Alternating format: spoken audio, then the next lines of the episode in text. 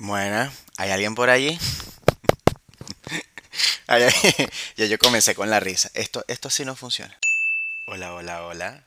Hola, hola, hola. Hola, les juro por Dios que no estoy borracho. Esto es A Copa Llena, el espacio donde tener la copa vacía es un pecado capital y donde venimos a aprender. Así que no quiero gente mal portada e impresentable.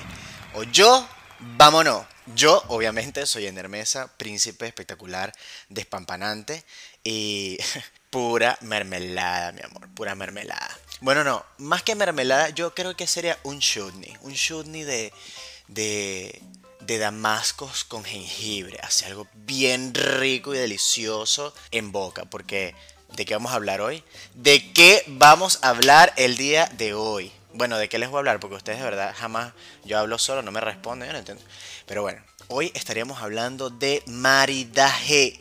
Maridaje de vinos y platillos. O como le dicen en mi pueblo, armonización. Nos fuimos. Entonces, mis ricuras, para comenzar y entrar en materia, ¡pum! Sin anestesia. La Real Academia Española le da este, a la palabra maridaje la siguiente definición. Hace referencia al lazo y la unión de los casados.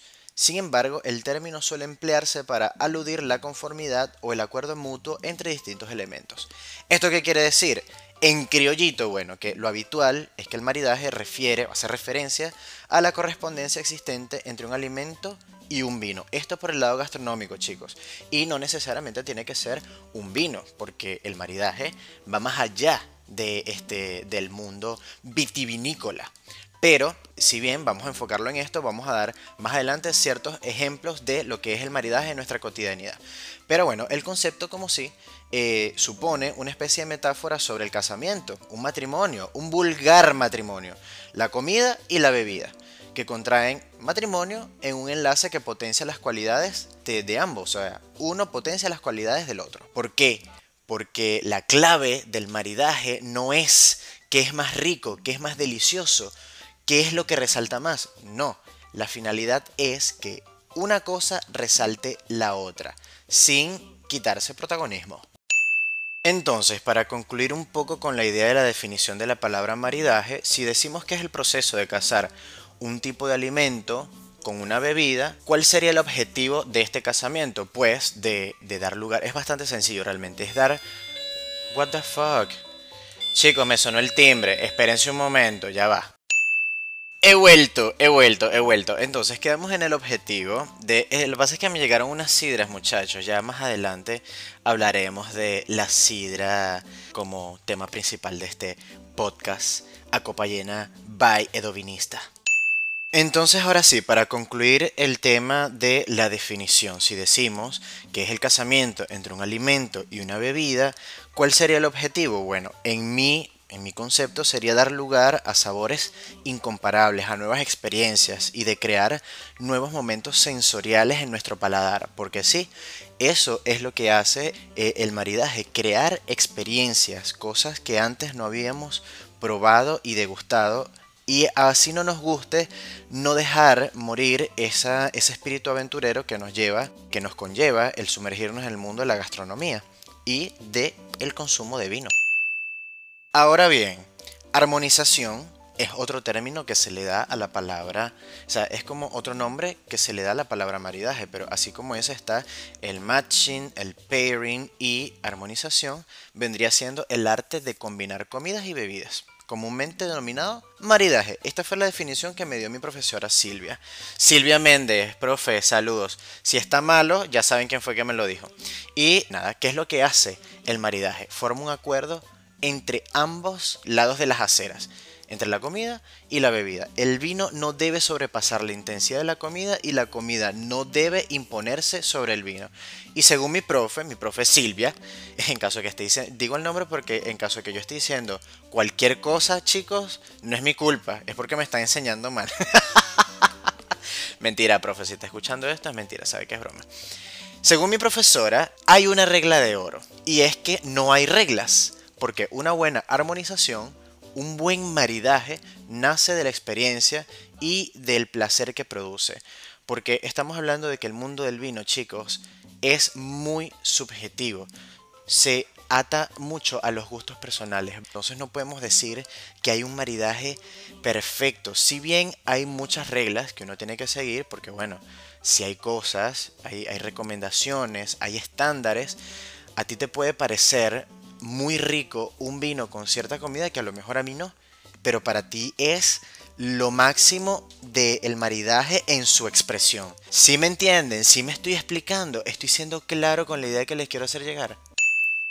Espero que les haya quedado claro y si no, lo podemos dejar como un tema abierto a debate por el Instagram, por WhatsApp, por, por correo, por donde quieran, ¿ok? Entonces, hablemos de los elementos de la armonización o del maridaje. Hay muchos.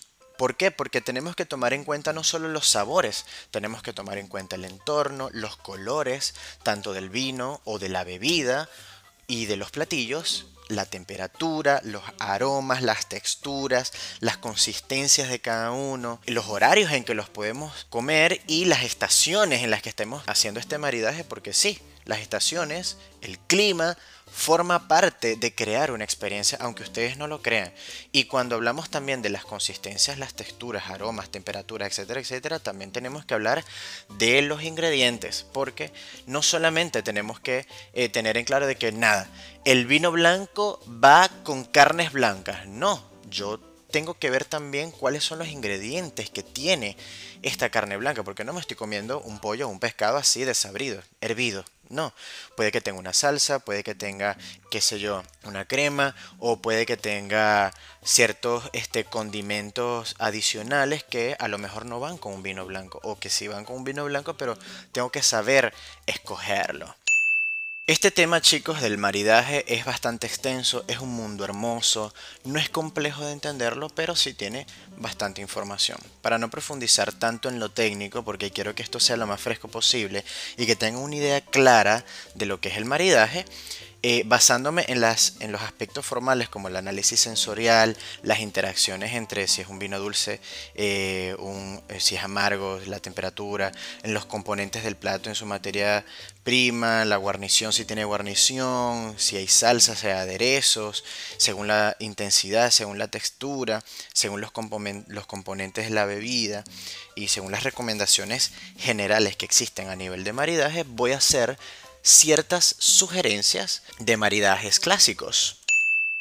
Entonces, mis hijos, comenzamos con las ideas principales de las combinaciones tradicionales. Y para que lo tengamos un poquito en contexto, las combinaciones tradicionales me estoy refiriendo a esto que siempre han dicho de las carnes rojas con vinos tintos, las carnes blancas con vinos blancos. Bueno, por ahí van los tiros. Pero lo que sí les quiero aclarar previamente es que podemos utilizar los vinos como aperitivo. Los espumosos, los blancos ligeros, los rosados o los tintos jóvenes los podemos utilizar así como para abrir el apetito, para, para abrir la mesa, ¿me entiendes? Antes de que llegue la comidita o mientras estamos cocinando, si estamos haciendo nuestro propio maridaje, eso nos sirve como para ir haciendo estomaguito.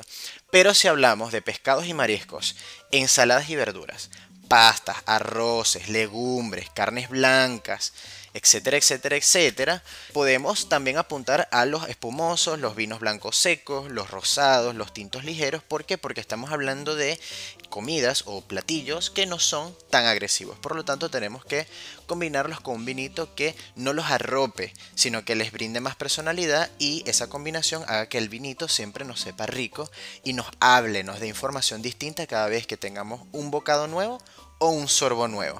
Ahora, si vamos a las carnes rojas y las carnes de casa, y cuando digo carnes de casa, bueno, esto, el ovejo, venado, qué sé yo, tigre, si te gusta comer tigre, eh, por decirles algo, podemos utilizar los espumosos también porque son siempre con mucha personalidad, los espumosos tienen mucha estructura y tienen mucho por ofrecer, y también podemos acompañar este tipo de carnes con los tintos de cuerpo medio, tintos con cuerpo o con bastante intensidad, o sea, con bastante madera, que tengan bastante presencia, porque normalmente las carnes rojas y las carnes de casa tienen sabores intensos, así las hagas asadas son intensas y tienen aromas intensos y tienen muchas composiciones propias que nada, requieren algo que les dé batalla, ¿ok? Ahora, para cerrar, los postrecitos obviamente tienen que ser con cosas dulces. ¿Ok? Bebidas dulces. Podemos acompañarlos con espumosos dulces, vinos dulces o vinos fortificados. O así también como si eres una persona así como con un paladar más exigente o que te gusta experimentar cosas más atrevidas, puedes acompañar tus postres con un whisky, con un brandy, con un coñac, con un licorcito dulce, un limoncello, un licorcito de durazno, una cuestión, y qué deliciosa. Y bueno, esas serían las combinaciones tradicionales. Mis hijos. Y bien, mis amores, mis ricuras, mis deliciosuras, hablemos de los maridajes de nuestra cotidianidad, de nuestras culturas. Y cuando digo nuestras culturas, digo Argentina y Venezuela, porque chicos, soy de Caracas, soy de Venezuela, por si no lo sabían, no, no soy porteño. Hablemos de los maridajes cotidianos de Argentina, tanto dulces como salados. Por los dulces tenemos el dulce de leche, obviamente, con churros, con facturas, los vigilantes, el arroz con leche, los pastelitos, las tortas fritas, este, el flan, la mazamorra. Yo particularmente amo mucho el dulce de batata o dulce membrillo con queso. Uf, amo, amo totalmente. Y por la parte salada está el choripán, la pizza, el asado y el locro. Eso es de los que están dentro de mi conocimiento. No quiero críticas, no quiero juicio. Si hablamos de, chicos, eh, de maridarlos con vinos, o sea, de, lo técnico, para este lado hablaríamos de combinarlo con Pinot Noir, hablaríamos de este de combinarlo con un, blend de blancos como Bionier con, con Torrontés, que sea un vinito tardío, vinos blancos tardíos que sean bastante voluminosos o los Pinot Noir que son sutiles, van muy bien con todo esto. Pero tengo que decirte que la mayoría de los maridajes argentos terminan y concluyen siempre con mate, con chocolate caliente o con infusiones aromatizadas. Y por la parte salada, Malbec o cerveza. Ahí mueren los maridajes argentinos. No los critico porque me encanta el asadito con Malbec, muchachos, no saben lo que es, o con Cabernet, por favor. Pero yo sí les hago un llamado y los crucifico. Y, y sí, su señoría, soy culpable. Critico y crucifico a todos mis amigos argentinos que aman el mate con pizza fría. Chicos, tienen que detenerse. Y yo sé que me van a odiar por esto, pero les hago un llamado. Les hago un llamado de atención. Ahora, si hablamos de los maridajes venezolanos, estaríamos ya yéndonos como un poquito más por la parte salada, porque bueno, tenemos que ser el pabellón, tenemos las empanadas, pero chicos, no hay maridaje más característico venezolano como el de la empanada con malta. No saben lo que es, o sea, eso es ADN venezolano. Y si hablamos de los maridajes dulces muy, muy, muy característicos, tenemos los golfeados con chocolate caliente. Y si hablamos de los golfeados del rey de golfeado de El Junquito o los golfeados de mi mamá no se lo pasan a creer. Y bueno, entre los maridajes salados más característicos venezolanos tenemos el pescado frito con tostones, ensalada y papelón con limón. Muchachos, eso es un plomazo en el paladar. O sea, no saben lo que es. Dios mío, me dio hambre. y quiero llorar. Pero bueno, eso por encimita, de hablar lo más característico de cada una de las culturas que tengo más arraigadas en estos momentos de mi vida, la venezolana por ser la de nacimiento y la argentina porque fue la nación que me adoptó, podemos hablar de esto largo y tendido porque cada uno de los países tiene sus regiones, tiene sus platos típicos y tiene sus combinaciones típicas. Pero bueno, les mencioné lo que a Ender Rafael Mesa Alas le gusta, oriundo del Valle Santiago de León mejor conocido como Caracas. Eso fue todo por el día de hoy y por este capítulo del podcast. Compártanlo si les gustó y si no les gustó, compártanlo también. No se lo queden. Los quiero, los amo, los adoro y nos vemos en una próxima entrega. Les mando un beso con lengua, porque sin lengua eso es de gente que no es seria. Un apapacho, una nalgada y pórtense mal, pero háganlo bien. Besos.